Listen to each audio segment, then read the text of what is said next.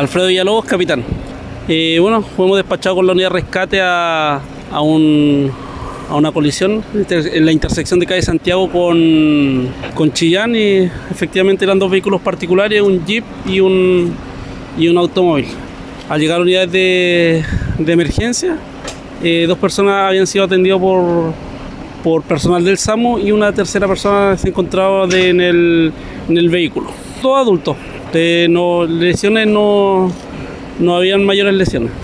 Producto de, de la colisión eh, eh, impactó el semáforo, el cual lo, lo botó quedando la intersección sin semáforo. Llegó el personal de carabineros, el cual tomó el procedimiento de tránsito correspondiente.